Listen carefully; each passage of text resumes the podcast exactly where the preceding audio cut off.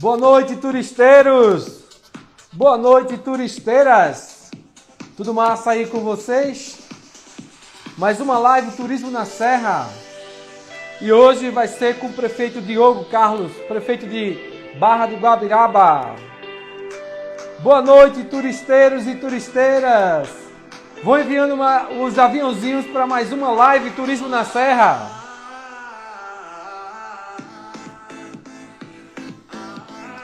Boa noite a todos os turisteiros e turisteiras que estão chegando aqui na live. Mais uma live Turismo na Serra. Boa noite, Lúcio. Como é que tá Vitória de Santatão? Petrolândia. Doutor Chiquinho, boa noite. Gilian, boa noite. Boa noite a todo mundo que estão chegando aqui na live. Mais uma live Turismo na Serra. Vão dizendo de que cidades vocês são. Hoje a live vai ser com o Diogo Carlos, prefeito de Barra do Guabiraba.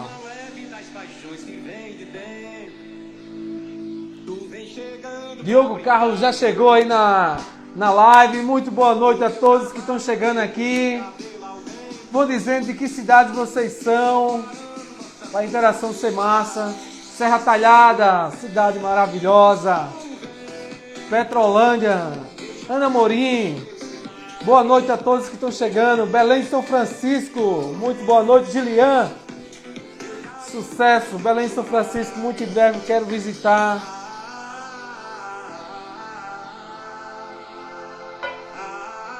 Boa noite a todos os turisteiros e turisteiras. Barra de Guabiraba está presente. Hoje vamos conversar com o Diogo Carlos, prefeito de Barra de Guabiraba. Quem for assistir após a live na reprise do canal Turismo na Serra no YouTube, Revista Turismo na Serra Facebook, no GTV, no Spotify, o podcast Turismo na Serra. Muito bom dia, boa tarde, boa noite a todos. Não sei a hora que vocês vão assistir a reprise. Mais uma live Turismo na Serra, sempre com os parceiros Rei das Coxinhas, Contec, pra Praia do Sobrado, Bônus Supermercado, Polilac, Sport Company, Nova Ótica, Orçamento Certo, Rancho Burg, Oásis Sertão, Clube Hotel e Colégio Criativo. Muito boa noite, vão enviando os aviãozinhos que eu vou chamar aqui o homem. Diogo Carlos, muito boa noite para todos. Já está aguardando o Diogo Carlos. E aí, Diogo? Tá me ouvindo, Diogo? Tá me ouvindo, Diogo? Vai, Paulo. Boa noite. Boa noite, boa noite. Como é que você tá, rapaz? Bem. Você tem fone de ouvido aí para você que a captação fica melhor? É porque está um pouco distante a câmera, porque a gente está com um convidado aqui especial professor Ezequiel, mas está dando para ouvir bem? É porque o Instagram ele fica cortando com a captação distante. Aí fica dando um, um atraso. Mas aí, se não, se não tiver como, a gente vai desenrolando aqui, porque é tudo ao vivo, é assim mesmo. Vamos providenciar. Quero mandar uma boa noite a todos que estão chegando aqui na live Turismo na Serra. Hoje vamos conversar com essa fera, Diogo Carlos, prefeito de Barra de Guabiraba. É um rapaz cheio de conhecimento, de estrutura, é, de capital intelectual para gerenciar, administrar esse município. Vão dizendo de que cidades vocês são, vão enviando os aviãozinhos, convidando mais gente, vão fazendo perguntas para interagir melhor aqui com o pessoal. Conseguiu o microfone, Diogo? Mesabe está providenciando aqui. Ah, Mesabe é um cara preparado. Mas vai, vai me falando aí como é que tá a Barra, tá chovendo, como é que tá o clima aí de Barra do Guabiraba. Eu sei que é uma cidade com clima ameno, gostoso demais. Verdade. Barra do Guabiraba é uma terra abençoada, é abençoada por Deus, como você mesmo disse, de bom clima, muito rica em seus recursos hídricos né? Então, assim, todo o potencial para ser explorado, claro, de forma sustentável, né? E nosso município está de portas abertas para receber nossos turistas, né? A revista Turismo na Serra. Quero iniciar agradecendo essa oportunidade que a revista Turismo na Serra, através de você, está proporcionando à Barra de Guabirá, né? fazendo com que o nosso município seja mais conhecido em toda a região e revelando para toda a região do estado de Pernambuco, né, estados vizinhos, o potencial turístico que Barra de Guabiraba tem. Que maravilha. Rapaz, a revista Turismo na Serra, que existe há 16 anos, tem sede em Caruaru, sempre mostrou bonito, sempre fez parceria em bonito, presença em bonito há 14 anos. E o ano passado iniciamos esse novo projeto, que é as Live Turismo na Serra, aí expandimos muito mais para o que hoje a gente atua, sempre atuamos no estado todo, né? E hoje mais em mais estados do Nordeste e assim para a gente está sendo uma grande descoberta, aprendendo todo dia porque o projeto foi muito bem aceito e é um novo mecanismo, um novo canal para interagir com os atrativos de todo o estado, de todo o Nordeste. Já trazemos a, Trouxemos aqui grandes entrevistados, o ministro do Turismo, no entanto, ele era presidente da Embratur, secretário de Turismo de Gramados, é, os secretários do Nordeste, os novos secretários do Nordeste de Turismo, porque a ideia é passar para os seguidores, é, para toda a população que, que segue a revista, que os leitores da Turismo na Serra e os que estão é, seguindo os, os entrevistados, a importância do, do turismo como economia, né? uma economia totalmente sustentável. E eu sei, eu conheço Barra do Guabiraba, eu sei que a cidade tem todo esse potencial, tem todo esse perfil. E assim, por que entrevistar é, prefeito de grande cidade? Não, vamos entrevistar cidades menores que têm potencial, mas não está desenvolvendo tanto quanto, é, por exemplo, Barra não está desenvolvendo o turismo tanto quanto bonito mas tem muitos potenciais incríveis aí. Conseguiu o microfone? O fone de ouvido? Foi buscar. Foi buscar, maravilha. Mas é só direcionar a câmera aí mais para você, que ela está é, cortando, é, que a gente vai conversando aqui. Ok. Pronto, maravilha. E aí, Diogo, muito boa noite, muito obrigado mais uma vez. Enquanto não chega o fone de ouvido, a gente vai conversando aqui, batendo papo. Gratidão é, muito por você estar participando dessa, dessa live Turismo na Serra. É um papo simples, objetivo, acessível para todo mundo. No, a linguagem aqui não é tão técnica nem jornalística, é totalmente acessível. É um, como se a gente estivesse tomando um cafezinho junto, é, na mesma sala. E assim, me, me conta aí um pouco como foi sua história política, como você entrou na vida pública. Você tem o quê? 28 anos, não é isso? Isso, isso. Tá com fone de ouvido? Tá melhor? Pronto, melhorou, melhorou. Para mim, melhorou mesmo aqui.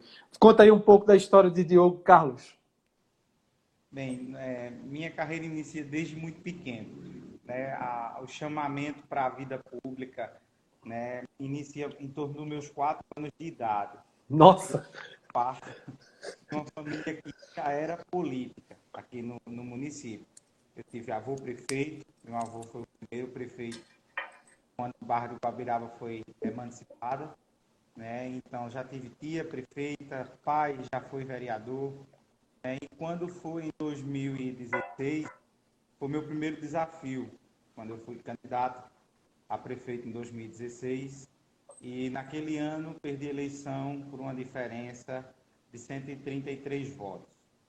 Né? Então, desenvolvemos um trabalho ao longo dos anos e agora, em 2020, primeiro pela vontade de Deus e segundo pela vontade do povo guabirabense, nós conseguimos consolidar uma vitória né? e estamos aqui para trabalhar por Barra de Guabiraba, por essa terra tão querida e amada. É um pouco a trajetória. Minha formação é em administração. Estamos aqui. Maravilha, parabéns aí. Quatro, desde os quatro anos já tinha presença nos palanques. Antigamente tinha comício, né? Não era, Diogo? É, os, os jovens que estão passando por aqui não sabem o que é isso, mas antigamente tinha showmício, comício, era aquela, aquele alvoroço muito grande, aquela febre, não, é, não era isso? Verdade, exatamente. Hoje é mais nas redes sociais. Que bom, fico feliz de saber aí da, da sua participação, da sua presença pública, em uma mente jovem, em busca de agregar e desenvolver o município. Nesses é, 100 dias do seu governo, é a, quais são as prioridades, o que é que você mais está intensificando? Além do Covid, Covid é, é um assunto recorrente, pertinente no topo da lista, né? Isso, um grande desafio para todos os gestores, né? fazer gestão nesse tempo difícil de pandemia, diante de tantas restrições, de arrecadações diminuindo, por conta empresas, infelizmente, fechando. Né? Então, assim, deu um grande abalo, não só econômico, quanto social também. Nós sabemos aí dos impactos futuros que vão ser por conta da questão da falta das aulas presenciais, né, tanto na rede pública quanto na rede privada de ensino, e isso vai gerar grandes impactos né, no decorrer dos anos. Então, fazer gestão em tempos de pandemia realmente é um grande desafio. Dentre outras áreas, nós temos um grande desafio na questão da infraestrutura do nosso município estradas vicinais, estruturação dos lugares turísticos do nosso município para melhor receber os nossos turistas de acordo com a normalidade das situações. Se Deus quiser, logo, logo, né, a gente, mesmo em passos lentos, o Brasil está avançando em questão da vacinação e, com fé em Deus, logo, logo essa pandemia vai passar e muita coisa vai voltar ao normal. Né? Em, nome, em nome de Jesus, vai sim, vai sim, vai sim. E seu, o seu plano de governo, é, vamos esquecer pandemia, que isso vai passar, é um grande aprendizado para todo mundo, a gente tem que se cuidar, ah, o vírus está aí, tem que usar máscara mesmo. Eu vi que o controle aí de vocês, ele, enquanto você está falando que é legal, ele está de máscara, perfeito, maravilha. Eu estou na minha casa e fico de boa. Mas, enfim, o seu plano de governo foi dentro de que estrutura, que coluna, qual o foco principal? Qual foi o, a, a, proposta do seu plano de governo? Principalmente, assim, nós tem várias áreas né, que a gente quer abranger. Mas como eu estou falando, a questão da infraestrutura em si, de todo o município, e um outro, outra, um outro questão é a questão do desenvolvimento econômico. Né, que aí abre-se um leque um dos potenciais de Barra é o turismo. Outro grande potencial econômico que nós temos é a agricultura. Hum. A agricultura aqui no nosso município é muito forte. E nosso governo ele está empenhado para organizar né, a questão de cooperativas, associações, para melhor aproveitamento dessa questão agrícola aqui do município, da cultura agrícola.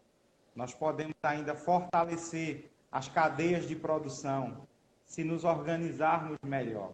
Né? Então, a, a união dos produtores através do cooperativismo, do associativismo, pode fazer uma grande diferença. Né? Hoje, Barra é um dos maiores produtores de raízes e tubérculos, na questão do cará, né? é, principalmente do cará, dentre outras raízes, mas também temos banana, maracujá, além de um grande potencial hídrico, né? várias cachoeiras, fontes de águas minerais, inclusive várias cidades do Agreste são abastecidas através de Barra de Guabiraba. Questão de carros-pipas, em média, saem de Barra de Guabiraba 400 a 400 caminhões-pipas por mês, né, para abastecer cidades círculos vizinhas.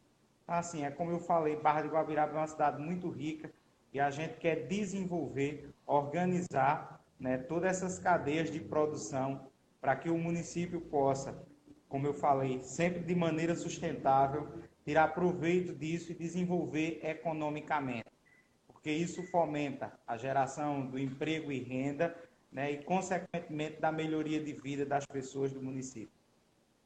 Maravilha, maravilha, Diogo. Então, é, vamos agora a sequência de perguntas ligadas ao turismo, que é o que todos querem saber mesmo, principalmente os turisteiros que seguem a Turismo na Serra, que são leitores, que a, vem acompanhando essas lives, a sequência de lives que há mais, há mais de um ano. Mas antes eu quero dar uma boa noite a todos os turisteiros e turisteiras que estão chegando aqui na live.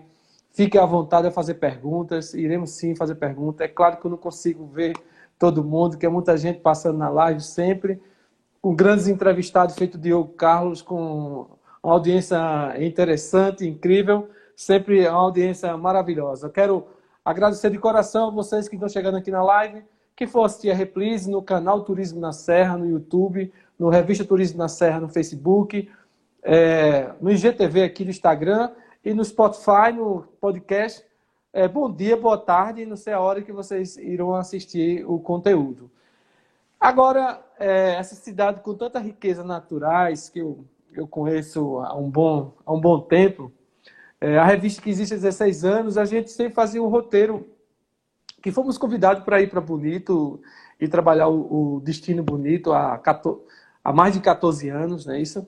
E aí, enfim, é, fixamos ali a extensão e começamos a ir do litoral ao sertão. Mas volta e meia colocávamos algum conteúdo de, de barra na versão impressa.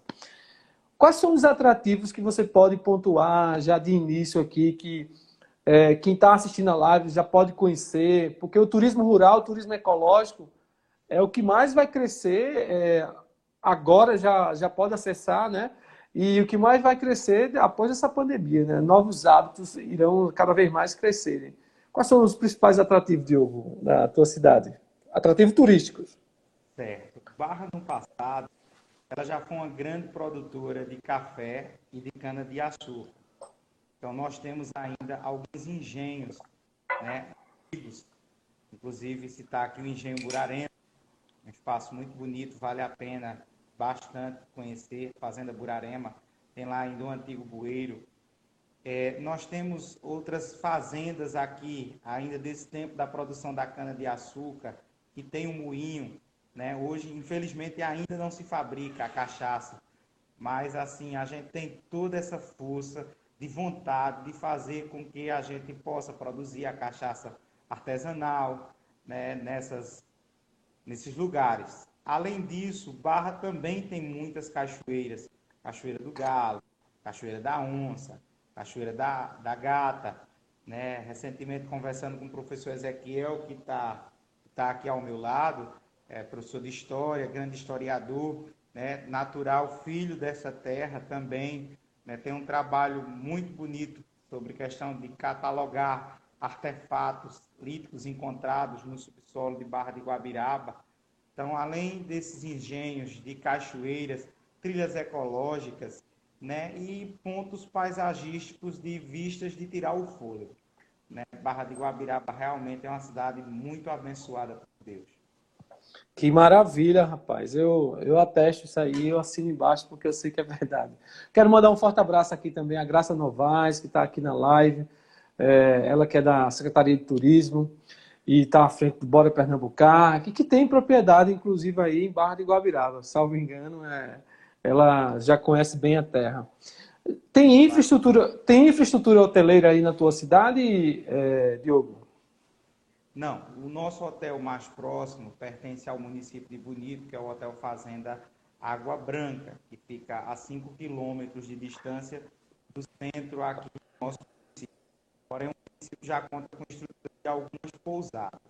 É como falamos, como o turismo não tinha tanto investimento no turismo aqui no município, né, então os setores hoteleiros não se atentaram para se instalar no nosso município. Por isso que é, faz parte do nosso projeto buscar o desenvolvimento do turismo rural, né, cultural, do, inclusive, é, um dos nossos projetos dentro lá do nosso plano de governo, como você falou, é, é montar um, um, museu de história municipal, né, não só de artefatos antigos, mas também de artefatos líticos, como eu falei. Por Barra ser uma grande produtora de, de raiz e tubérculo, o solo do município é muito explorado. E aí, durante anos, foram encontrados vários artefatos. A gente tem esse projeto de montar o museu né, de artefatos líticos do Planalto da Borborema. Né, vários de pedras, porcelanas encontradas aqui, né, na Cachoeira do Galo foi encontrado um galo todo de prata. Eu estou na casa do professor Ezequiel, ele está aqui ao meu lado e trouxe também algumas coisas para compartilhar conosco. Que maravilha, rapaz. Fico feliz. Agora, você falou que o hotel Água Branca, né? Isso, Hotel Fazenda eu, Água Branca eu conheço. Conheço demais. É aquele hotel, eu sempre disse que é muito mais barra do que bonito. Aquele hotel é de vocês, é da cidade de vocês. É, não, não pode. Vendo o hotel como barra. Agora que você está focando, vocês têm um hotel fazendo, uma mega estrutura que quem vai lá se apaixona de, de pronto. Mas só que ele dizia que diz, é porque está na área territorial de Bonito, mas assim, porque Bonito é um destino já consolidado. Mas Barra. Mais próximo a Barra do que a Bonito. Com certeza. E aí, assim, dentro, dentro do PRT, Programa Regional de Turismo, que é, existe a instância, a instância que vocês fazem parte, junto com o Bonito, vocês podem sim trabalhar muito o público aí de Bonito. Mas fale mais sobre é, essas é, relíquias, esses achados aí da, de Barra, que isso aí eu não, eu não sabia, eu disse a você, eu não conhecia, eu não sabia, era algo novo para mim, para a equipe da Turismo na Serra. Tem como mostrar aí na frente da, da tela, da, da lente, sim, algum sim. item? Para abrir um pouco mais aqui, o professor Ezequiel nos ajudar aqui e mostrar e apresentar né, essas questões de porcelanas, de outros artefatos, inclusive... É, Edivaldo.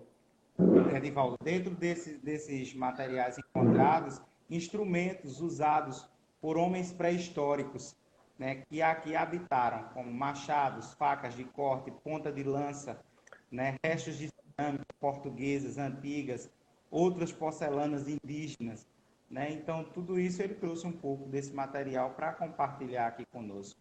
Que massa. Vou passar um pouco a bola para ele. Qual o nome dele, professor? Ezequiel. Ezequiel.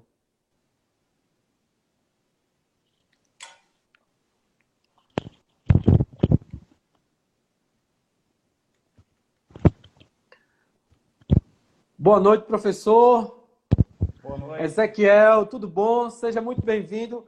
Olha, quero lhe dizer que além de, da dupla Gleice Henrique, lá de Petrolândia, está é, tá sendo a segunda, a primeira vez que a gente está entrevistando dois, assim, na, na abertura. É, porque foi uma dupla sertaneja e aí os dois cantavam tudo mais. Vocês não cantam junto, não, né? A gente tem uma certa afinidade porque ele gosta do município, eu também sou suspeito e apresentou bem, um conhecedor da cultura do nosso município, dos pontos da nossa localidade. Né?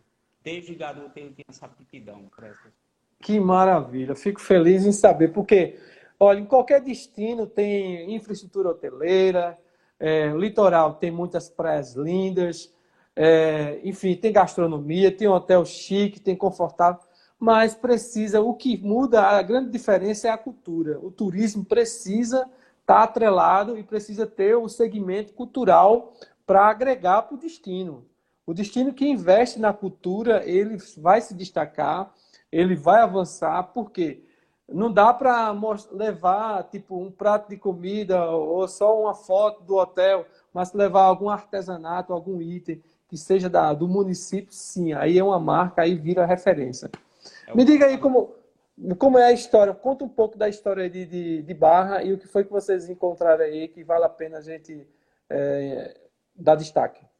O município de Barra de Guabiraba, como foi bem apresentado aí pelo prefeito do município, já deu para você perceber que ele conhece, né? Esse município ele é privilegiado. Ele está no Planalto Borborema, ele está numa parte baixa do Planalto, ou seja, num funil, capta toda a água da região para cá e tem um lençol né, freado por um aquífero muito grande e poderoso, né, que abastece a região, o estado de Pernambuco, no período de crise. E por ser também um grande produtor de tubérculos, como foi aqui comentado pelo prefeito, vários anos sendo escavado o solo e o subsolo desse município, se encontrou-se vários artefatos. E esses artefatos contam a história do homem pré-histórico do Planalto Borborema. Eu, conversando com o prefeito dias atrás em nossa casa, a gente só tem um museu de artefato lítico do homem pré-histórico em Xingó, em Sergipe. Hum, E conheço. E ele vai, né, é uma das propostas dele, muito antes, realizar o sonho de muitos barra-guabirabenses, inclusive o nosso, né, que é montar um museu de artefatos líticos aqui no estado que conta a história do homem pré-histórico do Planalto Borborema, inclusive o homem pré-histórico de Barra do Guabiraba. Analisando essa potencialidade do município, é, vários grupos já tra trazem gringos aqui, né? É, assim, num período assim que as corredeiras estão muito cheias, né? A gente tem dois rios do município, várias cachoeiras, e estamos num local privilegiado, que a gente faz divisa com Gravatá e com Bonito, a gente está no meio, né? E a gente pratica trade, vários grupos é, de empresas turismo que chegam aqui no município, mas precisa esse alavancamento, como diz o Matuto, do poder público.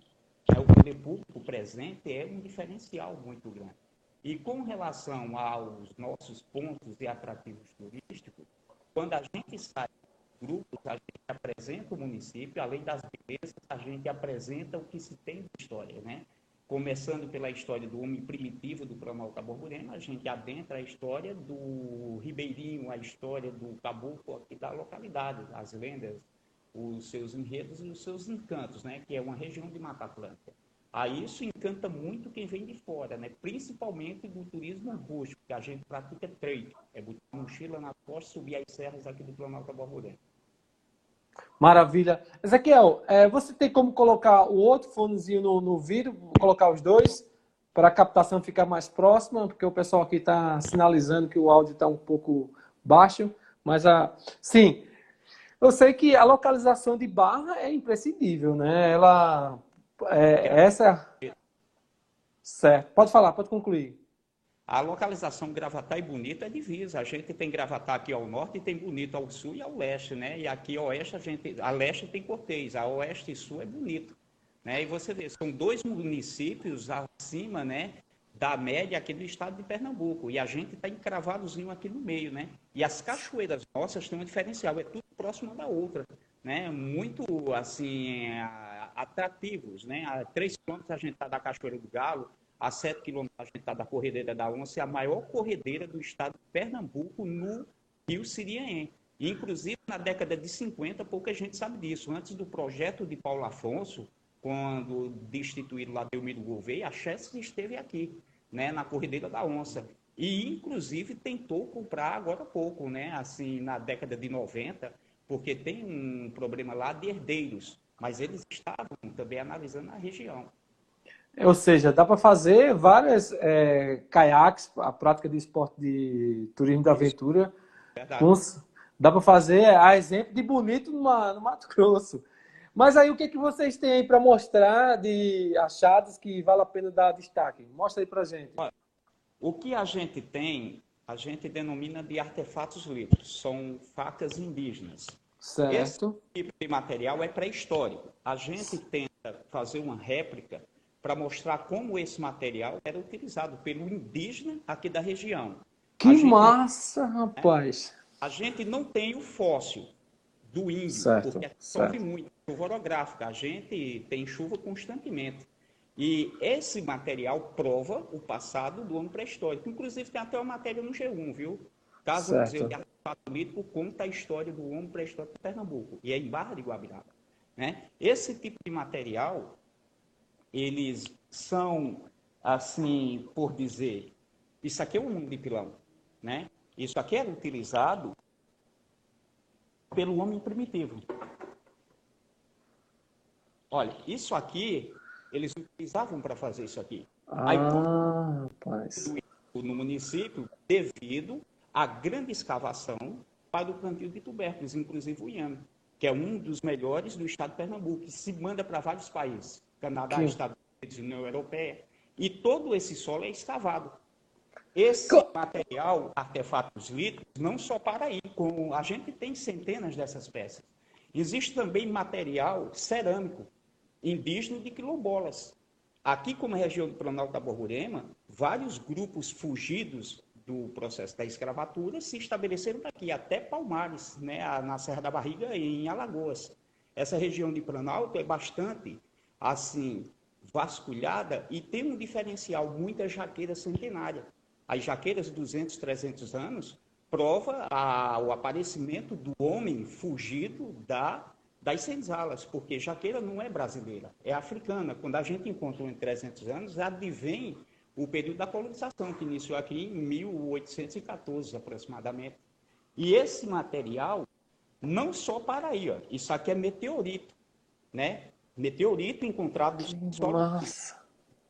Aí esse material é vasto. Os artefatos líticos, eles não param só no material tombola, no material do pré-histórico, material indígena, mas se encontram também fósseis. Esses fósseis, eles, em certa profundidade, eles também vão sendo encontrados.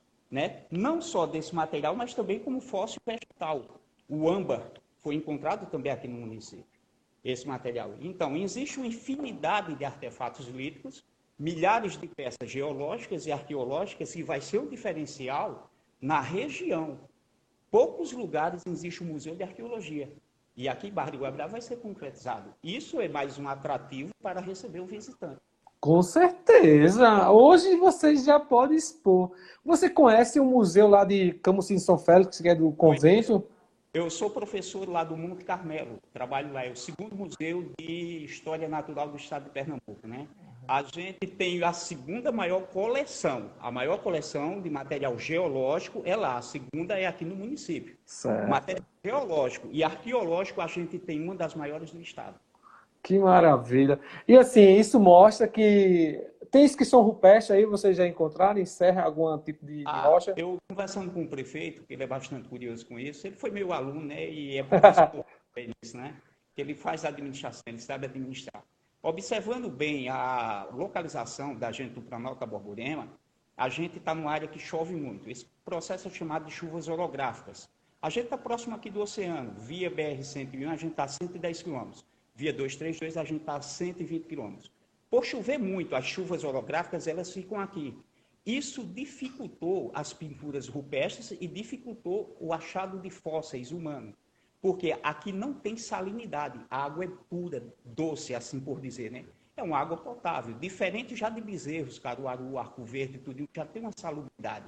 Aí a grande Exato. quantidade de sais no solo, essa grande quantidade de chuvas orográficas que faz aqui, dificultou, ou seja, vestígios de pinturas rupestres. Mas a gente tem entroncamentos de locas de caverna no Coelho, a gente tem entroncamentos de locas de caverna do Caboclo, duas na Cachoeira do Galo, uma na Seringueira, e esses locais recebem uma grande quantidade de água. Inclusive, algumas dessas cavernas até inundam, é na região da Seringueira e da Cachoeira do Galo.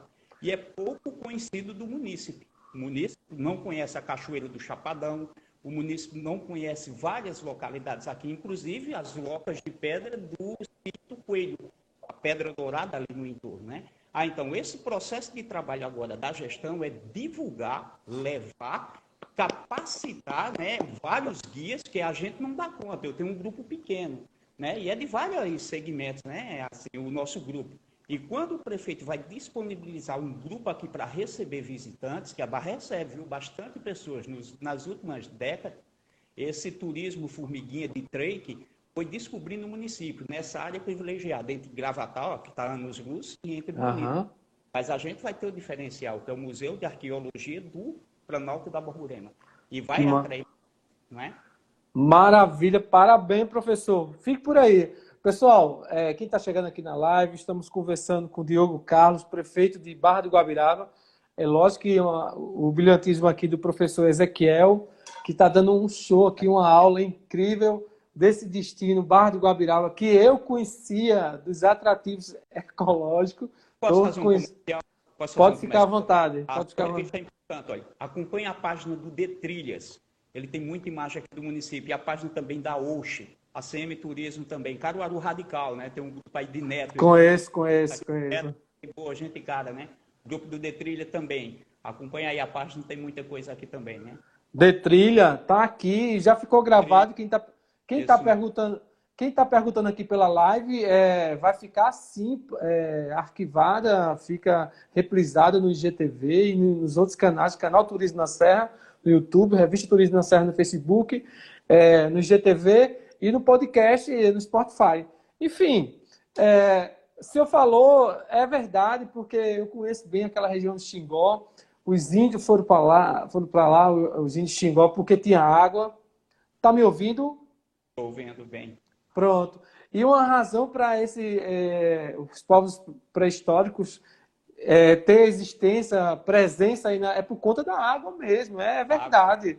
Sem a água não, não funcionaria de forma alguma. O Vale do Catimbau, você tem alguma é, conexão que é, referência que de lá para Barra do Guabiraba, o que, é que tem de semelhança? Tem alguma coisa para citar? Tem. Geralmente os artefatos líticos do Vale do Catimbau. O Vale do Catimbau foi uma região que já foi mar. A partir de Bezerro já existem vestígios de conchas marinhas. Olha, isso aqui são conchas marinhas. É artefato certo. A partir de Bezerros, que já desce aqui o Planalto da Borborema, a água já tem uma certa salubridade. Em algum lugar ali, outra aqui, são conchas marinhas. De Bezerro subindo o Caruaru, a gente chama o agreste seco. Aqui é o agreste molhado, Camusim, São Félix, Gravatá. Aham, aham. É seco. Aí, passando de Arco Verde, o portão, assim, do sertão, aquela região já foi um braço de mar, assim, os vestígios ali existentes. A grande salinidade ali existente, né? A estrutura de pouca chuva, tudinho, preservou vários vestígios rupestres. Mas o material arqueológico, artefatos líticos, é tão existente quanto aqui. Como você bem colocou, os cursos hídricos foi que trouxeram o homem aqui para o Planalto da Borborema, subindo o rio Ipojuca, subindo o rio Una, subindo o rio Cianhé e adentrando. Inclusive, essa nossa região ainda é de difícil acesso, e quando chove, ninguém sai aqui nas áreas altas da Serra do Rosário. Né? Aí, verdade, verdade a captura de escravos fugidos, né? Muitos índios se refugiaram aqui, mas a gente não tem assim a noção de quanto tempo esse homem primitivo do Planalto Borborema estabeleceu-se por aqui. Mas o que se sabe é, existe centenas e centenas de artefatos líticos. Né? Desde simples facas, olha, isso aqui é faca indígena. Isso aqui, tá vendo a pontuda? Um uhum. aqui diz que ela é curisco. E observando bem que existem outras estruturas, olha só, esse tipo de material aqui foi encontrado em cavernas aqui, ó. Esse tipo de material. Eles são materiais constantes, pontas de lança. E Barra de Guabiraba tem o maior acervo do estado de Pernambuco com relação a isso. E isso devido ao motivo do solo ser muito escavado, né? E estarmos numa área privilegiada, né? Que é uma área de solo fofo, uma área de solo que está bastante úmido. Isso se encontra com facilidade. Maravilha. Quer, em breve, já vou dizer aqui para todos que estão passando aqui na live, em breve eu vou fazer uma live só com o professor para ele falar dos recursos hídricos, da cultura, dos atrativos é, geológicos do nosso estado, do Vale do Catimbau, de várias serras que tem aqui no, no nosso estado, como também aí em Barra do Guabiraba, para dar mais um teor ainda mais cultural, capital intelectual. O pessoal daí acompanha a sua revista, né, como você falou bem aí, bem apresentada no estado de Pernambuco, inclusive até no exterior, né, que se acompanha hoje a internet, ela está em todos os lugares. Uhum. Histórias de botijas, elas são muito contadas aqui na nossa região. O que é isso? Veja só. Antigamente não existia bancos. Certo. O, o proprietário, ele costumava guardar seus artefatos, ou seja, assim, coisas do cotidiano. Mas peraí, peraí, aí tem botija Tiramos várias e temos vários materiais na Casa Museu de Arqueologia que vai ser exposta, viu? Olha, material de ouro, material de prata. Vou contar uma pequena história. Pode contar. O coronel Belarmino, produtor de café, dono da Cachoeira do Galo, pai, avô do saudoso professor Antônio Belarmino, a família toda aqui do município. Certo. Ele guardava seus artefatos. No período da crise de 1929, da Bolsa de Valores de Nova York, deixou de comprar o café do Brasil. Isso é história. Isso em profunda depressão, ele jogou tudo dentro da cachoeira do galo. E, inclusive, vários artefatos, galo de prata, ouro, foi jogado lá. A TV Asa Branca esteve aqui, a Globo, e a gente fez uma reportagem lá com esses artefatos. E até hoje se passa detectores de metais e encontra essa riqueza lá. Inclusive, um saudoso poeta de cordel aqui do município, que a gente está pertinho de Bezerros também. Mas claro. aqui também poetas de cordel do município. O tio de Diogo Carlos é poeta de cordel, Dodó. É um dos melhores aqui do estado, viu?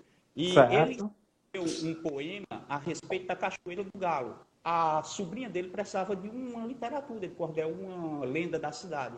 E esse poeta de cordel, Heleno Torres, ele escreveu O município de Barra de Guabiraba também existe um segredo. A Cachoeira do Galo, ninguém dizendo o enredo, aparece coisas lindas e outras que faz até medo. Aparece à meia-noite um galo na cachoeira cantando e batendo as asas em cima de uma engazeira. E um caboclo pescando cantando mulher rendeira.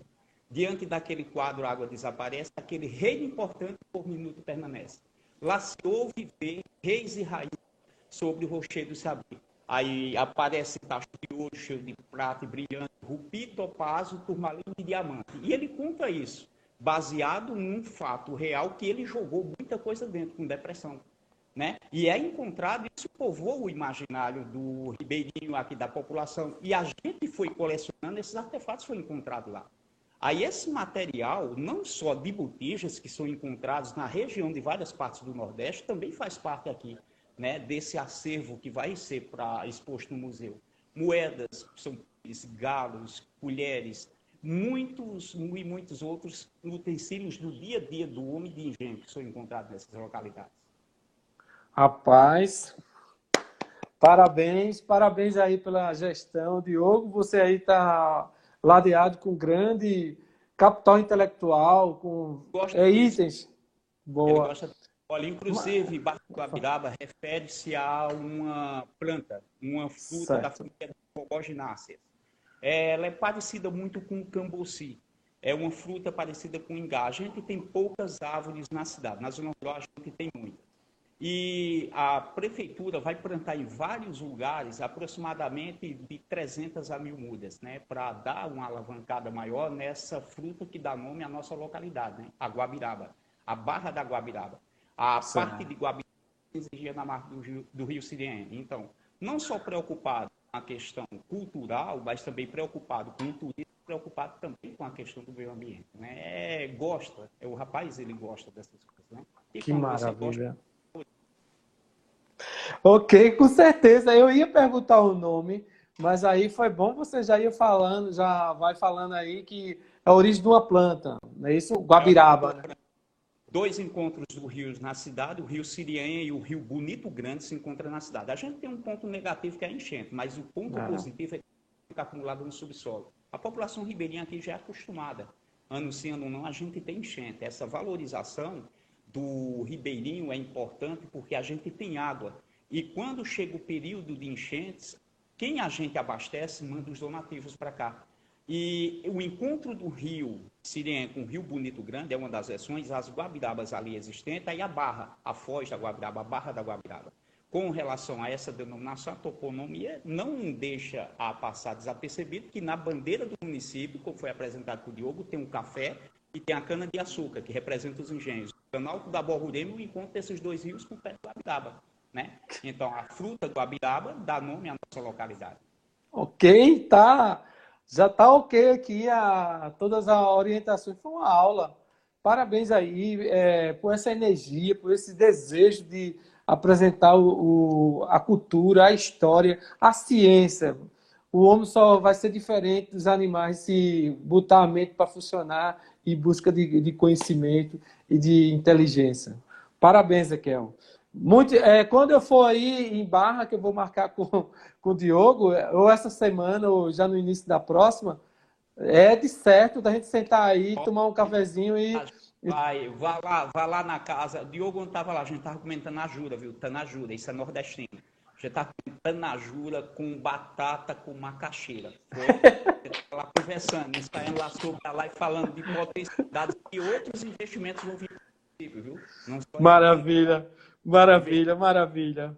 Né? Fico feliz. Parabéns, parabéns por essa energia, por essa garra. Deus lhe dê muita luz, muita, muita força, muita saúde para você, sim, passando essa, esse conhecimento que é riquíssimo para da nossa região, do nosso estado, do nosso país, do, do nosso planeta. E, sobretudo, a importância de preservar a natureza. Isso aí já me conquistou. Eu, Eu vou falar. a você, viu? Agradeço aí ao seu público, a atenção, né? Agradeço muito por divulgar a nossa terra, né? Agradeço aqui o convite do meu colega Diogo, né, de estar aqui presente. Ele tem as mesmas afinidades, gosta das mesmas coisas, né? E a gente tem a noção da importância da divulgação para esse nosso pequeno local, né? Isso aqui é importante para a gente. Vou passar para o prefeito agora, né? Maravilha.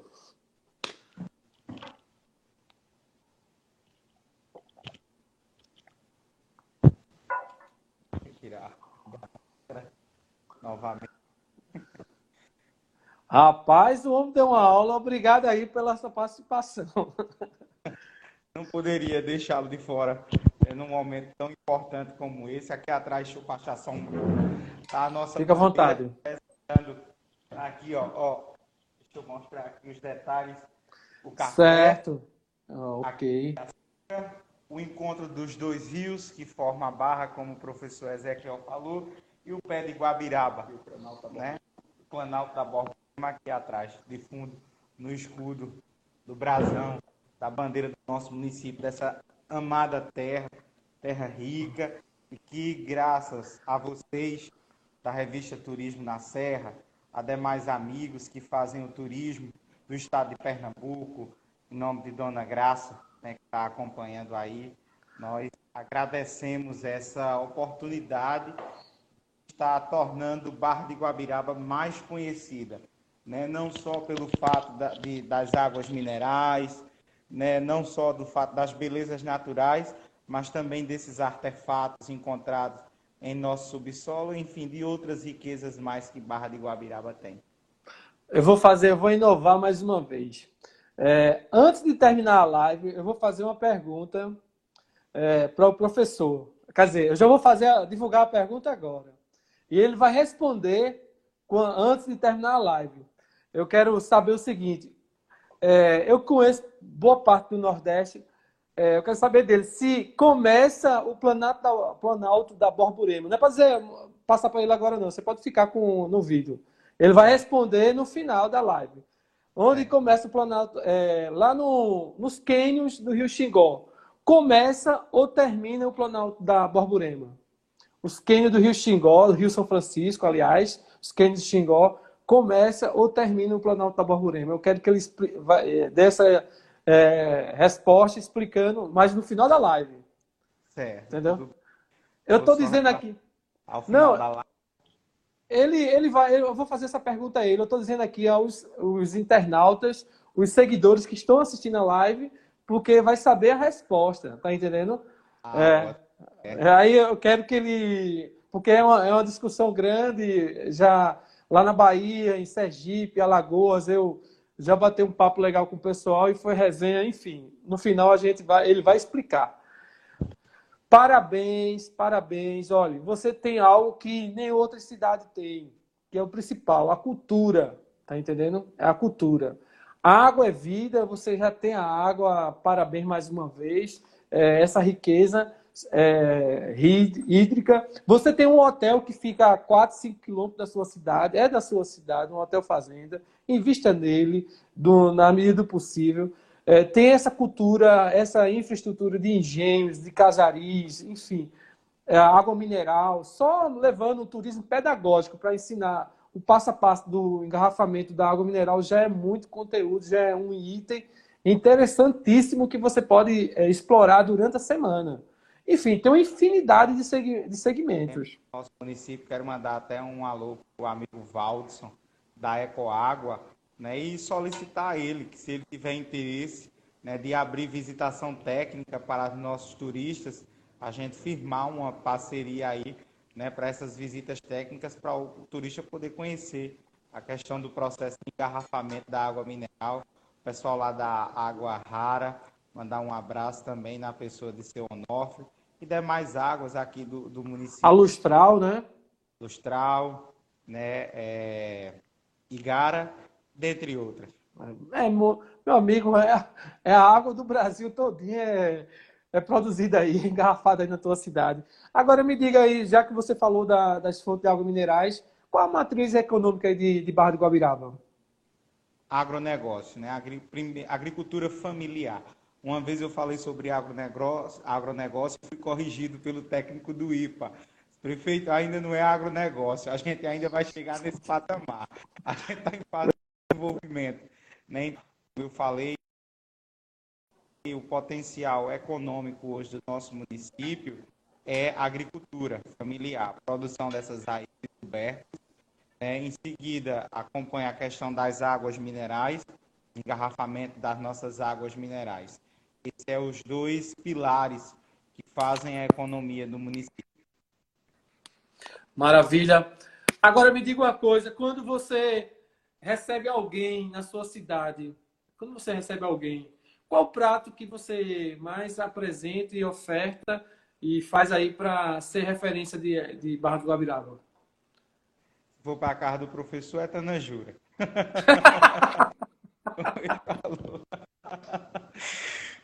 Bem, aqui né, o pessoal tem uma cultura de ofertar bastante aquela famosa galinha de capoeira, né, acompanhada. Não pode faltar as ais e o tubérculo, né, a macaxeira. Aí temos os tipos de macaxeira, a macaxeira tradicional, a macaxeira manteiga, né, a própria macaxeira frita. Tem alguns restaurantes aqui no município né, que servem a tilápia, peixe de, de água doce. Inclusive, é uma das outras coisas que a gente quer desenvolver, que a piscicultura e a carnicicultura. Barra tem todo o potencial para que seja desenvolvido por conta das riquezas dos minerais no subsolo e a questão da água. Né? E tem toda a capacidade de desenvolvimento da carnicicultura, que é a criação de camarão, inclusive o gigante negro da Malásia. É um, uma espécie que é de água doce, desenvolve muito bem na nossa região é a questão da piscicultura com a questão da criação e comercialização da tilápia. Maravilha. Agora uma pergunta que é, eu vi aqui o pessoal perguntando e me fez lembrar. É, minha amiga Cristina, da Impetu, é, como você sabe, eu também estou secretário de turismo de um município que é Betânia, Sertão do Mochotó, tenho a maior paixão. Foi a primeira cidade, eu estava fazendo caminhada hoje com meu filho, e foi a primeira cidade que eu visitei é, na minha vida do sertão pernambucano, foi Betânia. Aí, pessoal, o destino é cheio de, de fatos interessantes. E lá a gente está desenvolvendo um turismo sustentável, vamos lançar vários equipamentos atrativos. E aí é o seguinte, vocês estão, vocês estão no mapa turístico é, do, do, Ministério do Turismo, que a classificação é, salvo engano. E, ela, e Cristina estava com alguma dificuldade de entrar em contato com vocês sobre o, a, webinário de a reunião online do, do PRT, Programa Regional de Turismo. Não fique de fora, não, pelo amor de Deus. A gente está aclamando aqui, deixe sua cidade, é, muda a classificação, amplia a classificação. E com esses itens que vocês estão colocando aí, com certeza, se não chegar a A, vai chegar a B. Com certeza. Estamos em processo de pôr a casa em ordem, né? mas com certeza estaremos dentro desse circuito iremos unir força, estreitar essa comunicação para que o turismo de Barra seja bem conhecido e bem explorado. A gente possa aproveitar ao máximo essa oportunidade que a gente está tendo, né, através do governo do estado, através da revista Turismo na Serra, entre outros. Agora há pouco foi publicada uma matéria no Jornal do Comércio, Barra de Guabiraba, terra das águas subterrâneas, né? E inclusive gostei muito aí do que o pessoal da revista colocou a capital das águas minerais. E enquanto você estava conversando aí com o professor Ezequiel, estava conversando aqui com Mesa Ave para a gente explorar né, esse título, mais um título, Barra Terra das Águas. Né? Então, Barra agora também quero que se torne conhecida pela terra, a capital das águas minerais. Meu amigo, você não sabe a importância. Eu coloquei esse título no card, na arte do card, por conhecer a cidade. O mundo vai brigar por água. E o que você mais tem é água mineral. Entendeu?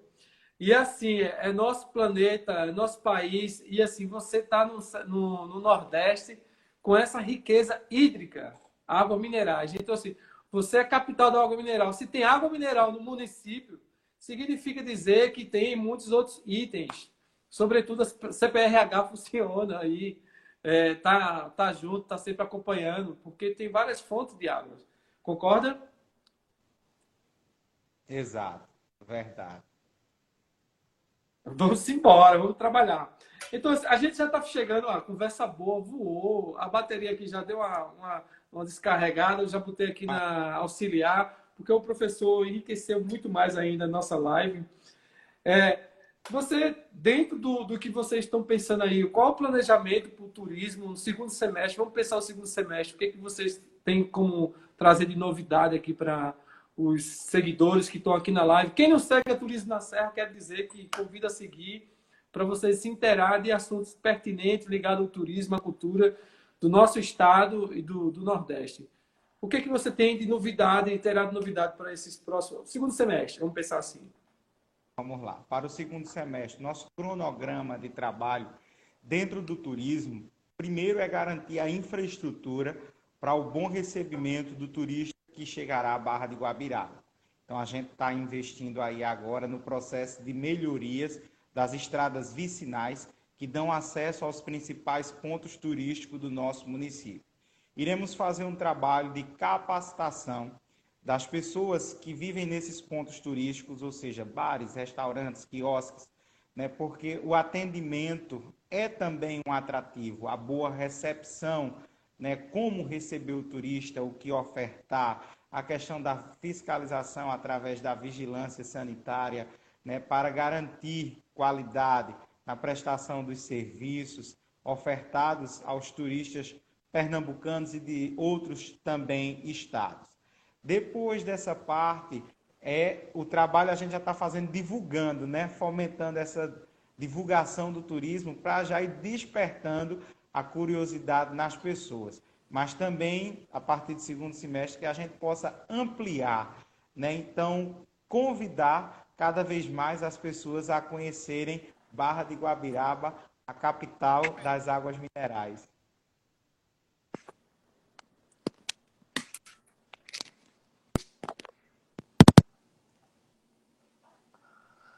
Tá, tá me ouvindo? Tá me ouvindo que a sua internet deu uma, uma falhadinha, mas você tá, você estava falando da, da questão da infraestrutura que está é, requalificando, dando estrutura, não é isso? Isso.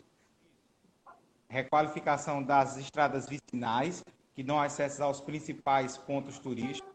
Depois, a capacitação dos comerciantes né, para receber o turista né, a questão do qualidade de atendimento, a, é, vigilância sanitária presente, para que a gente possa ofertar serviços de qualidade e fidelizar os turistas que vêm à Barra de Guabiraba. Existe um ditado aqui no município que diz: quem bebe da água da Guabiraba se apaixona. Né? Então a gente quer que o pessoal prove, beba da água da Guabiraba e realmente se apaixone pelo nosso município, que é um município fantástico. Dentre esses processos, até dezembro... Olha, eu estou bebendo da água de, da Guabiraba, que é uma marca e já me apaixonei. É por isso que eu disse, não, é a capital das águas minerais. Está tá aqui dito o título. Vamos divulgar, vamos massificar esse título. A capital das águas minerais. Acabou-se. Continue. Não, mas só, só agradecer.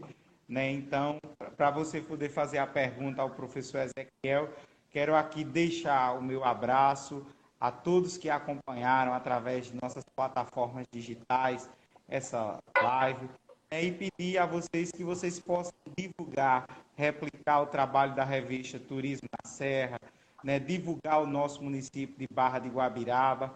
Né? Temos que mostrar o que nossa Barra tem, o quão rica nossa Barra de Guabiraba é.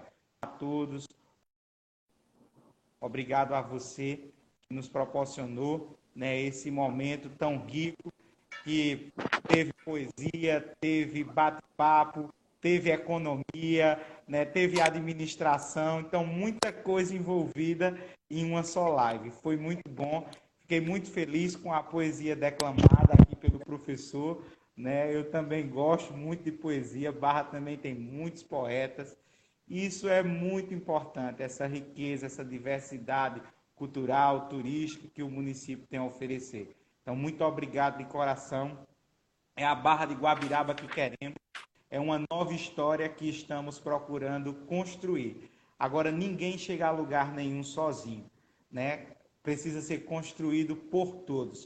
O governo municipal sozinho ele não faz a história acontecer. Nós precisamos dos nossos munícipes, precisamos de parceiros como a Turismo na Serra, precisamos do governo do estado, né? Então, dona Graça, fica aí o meu abraço, né? E minha gratidão também por a senhora estar tão sempre envolvida nesse processo né, de, de buscar apresentar a Barra de Guabiraba ao estado de Pernambuco. Maravilha. Olha, quero deixar registrado aqui, eu já estou articulando com o Diogo é, que iremos visitar a cidade, divulgar, fechar parceria. Eu quero Barra de Guabiraba na capa da Turismo na Serra. A gente Ótimo. vai voltar a rodar a edição, vai, já tem uma pronta que é Gravatar, e aí em sequência vem Barra de Guabiraba. Os outros prefeitos lá do Sertão vão bater em mim, mas aí eu vou entender lá na frente. Primeiro água. Primeiro a gente tem que ter água, né? Verdade, água mineral. É. Então, Diogo, é, então, Diogo, vamos combinar o seguinte: assim que, assim que a gente vai começar a articular aqui para ir com a equipe aí e comer uma galinha com, com macaxeira, galinha guisada, e depois uma tanajura com o professor. E vamos combinar mais, vamos avançar nessa parceria. E assim, pessoal, que eu der o ok aqui com o Diogo, eu vou soltar os stories para vocês acompanhar o que tem de massa, de interessante em bar. Diogo, muito obrigado, meu velho. Parabéns, sucesso. Gostei do seu foco, do seu cunho, do seu objetivo, que é atrelar todas essas ações atrelada a conhecimento, a ciência, capital intelectual, a cultura. Sem esses itens, fica complicado funcionar de forma profissional. Funciona no amadorismo, e no amadorismo você já sabe. O que você falou aí, do ponto de vista técnico, de marketing turístico, você está no processo de classificação. Aí depois vem um processo de qualificação. Em seguida, exaltação. Todas as ações serão feitas, tá?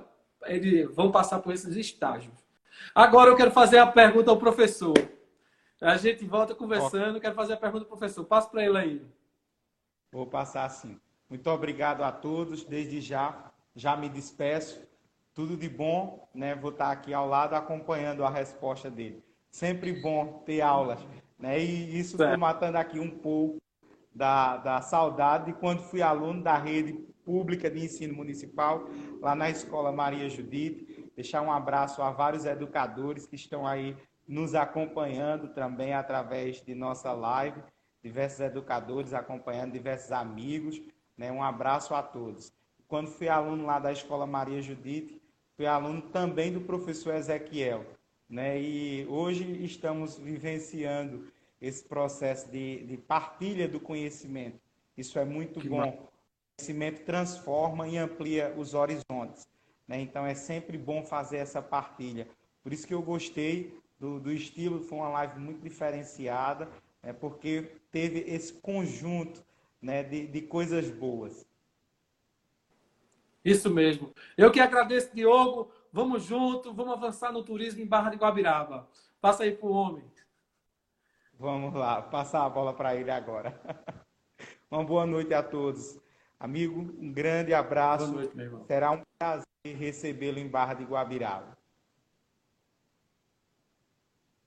Ok, nem se preocupe. Você está deixando registrado aí aqui na live, mas depois no WhatsApp a gente combina tudo. Eu já vou divulgar nos stories da Turismo na Serra para a galera acompanhar. E o que, o que a gente está vendo aqui, o que foi citado, eu quero assim, abordar na, na minha visita. Muito obrigado mais uma vez. Fique com Deus e vá, vamos em frente. Valeu. Tchau.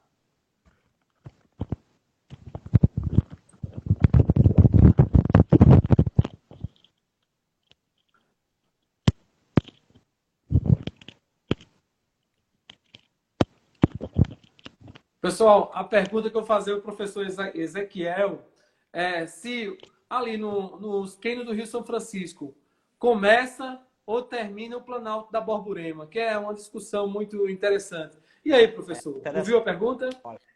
Eu sou professor também de geografia lá no Monte Carmelo, ensino quatro manhãs lá. Observe bem, a formação do Planalto da Borborema é entre 135 milhões de anos a 65 milhões de anos.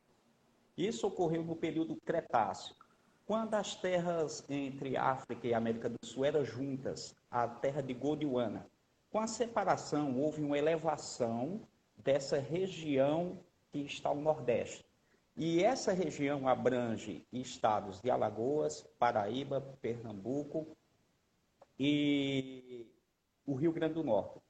A elevação ela ocorreu em períodos diferentes. Mas se você me perguntar onde ele começa aqui na minha região, ele começa em Ribeirão. Quem é da minha cidade, aqui do entorno, vai perceber o que eu estou falando. Quando ele sobe a Serra do Macaco, ele está subindo o Planalto da Borborema e não para de subir. Isso quem vem pela 101 e entra na PE 85. Quem vem pela 232 sobe nas Russas, inicia nas Russas a Serra das Russas aqui em Gravatá. Desce um pouco para Bezerros e sobe para a Serra do Retiro. Aí vem para a região de Bonito e Barra de Guabiraba.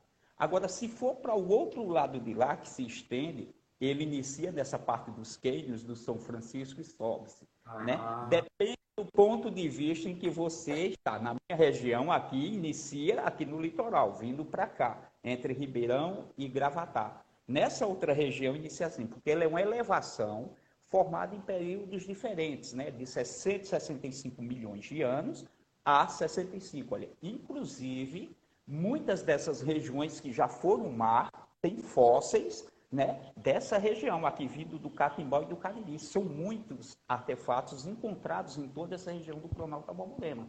Né? Aí essa infinidade é interessante. Só fazendo aqui um pouco do merchan, um abraço ao restaurante de seu Deda, a gente vai comer lá, viu? Comida muito boa também na Amiga Dodora. Você vai sair aqui. Restaurantezinho aqui da cidade, eu, o prefeito, a gente vai tudo, em todos os lugares, viu? No rancho do Gordo, lá em Messias, a gente vai encher a barriga e terminar contando ajuda. Para não comer muito, você já vai estar tá é, O colega Diogo falando do, da empresa a Ecoágua, do amigo Valdo, eu já levei, se eu não me engano, no ano retrasado, um grupo de holandeses e canadenses. Estava lá e fizemos uma visita técnica lá, né? muito receptivo. Também você vai visitar as águas minerais aqui do município. 80% da água mineral do estado de Pernambuco sai de Barra de Guabiraba, da água mineral. Já encontrei até no Ceará, no Juazeiro do Padre Cícero. Água mineral lustra aqui. Água ecoágua, todas as águas aqui, a Igara, essas águas são importantíssimas. Para não fazer injustiça com eles, né? São vários né, fabricos aqui desse, bem precioso, né? Eu agradeço exato, muito. Exato, exato. Professor, muito obrigado, Ezequiel. Agradecido a todos aí, né? Espero ter respondido, viu? Na minha região, muito começa aqui no Planalto, Borborema e Gravatar. Vitor de Foi, respondeu, respondeu, respondeu. Parabéns. Parabéns, parabéns. É uma parte dele. Muito obrigado. Olha, quero dizer a todos que estão passando pela live aqui, conversei com o Diogo, Diogo Carlos, esse aí é o professor Ezequiel, professor de geografia, de história, o cara que entende dessa região. Tu passa aí para Diogo para só finalizar? Agora. Muito obrigado.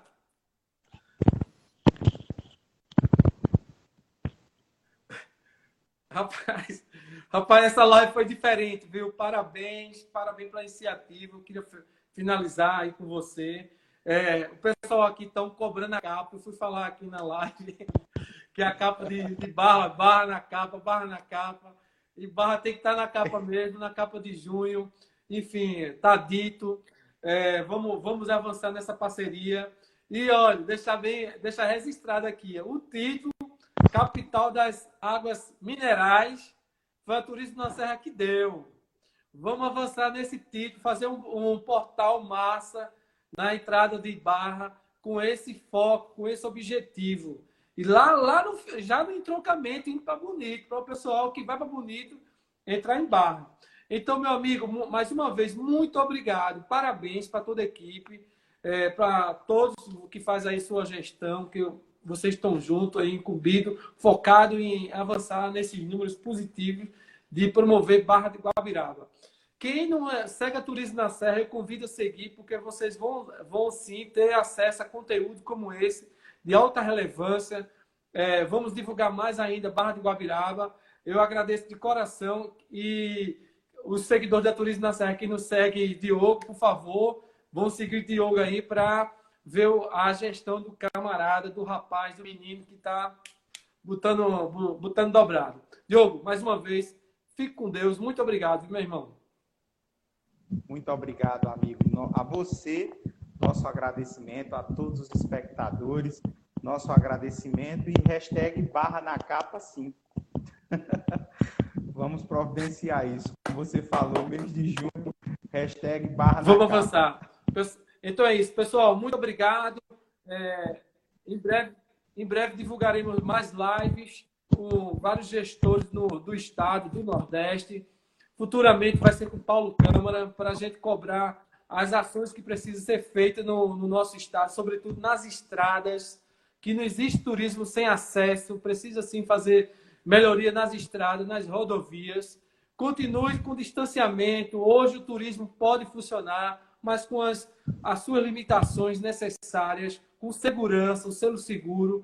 Enfim, usando máscara, é, se distancie, vamos andar, vamos sair na, na, na medida do possível, mas vamos sim sair para comprar no comércio, para visitar o hotel, visitar o restaurante, que eles sim também precisam faturar. Não é isso, Diogo? Exatamente, amigo. É, você tocou num ponto bem interessante e eu vou encerrar pedindo isso. É que as pessoas, os munícipes, possam valorizar o comércio local, né? Isso é bastante importante, principalmente para a sobrevivência do comércio nesse tempo difícil de pandemia. Então, que cada munícipe priorize as compras em seu município, ajude o mercado do seu bairro, ajude a padaria do seu bairro, né? a mercearia do seu bairro. Não vá comprar fora, né? priorize o comércio local. Isso ajuda muito a economia de todo o município e existe uma cadeia, né, um ciclo de produção através disso. À medida que você compra no supermercado, o supermercado vai vender mais, então precisa de mais vendedor, então isso é geração de emprego e renda. O mesmo acontece na sapataria, no restaurante, como o professor Ezequiel citou aqui alguns exemplos. Então vamos dar oportunidade de priorizar o comércio do nosso município. Isso mesmo. Muito obrigado mais uma vez. Essa live foi diferente, vai ficar registrada aqui. Sucesso. Hashtag barra na capa. Tudo de bom, meu irmão. Muito Valeu, obrigado. Um abraço. Até mais.